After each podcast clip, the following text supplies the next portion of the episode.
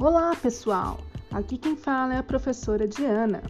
O tema da aula de hoje é saneamento básico. Você sabe o que é?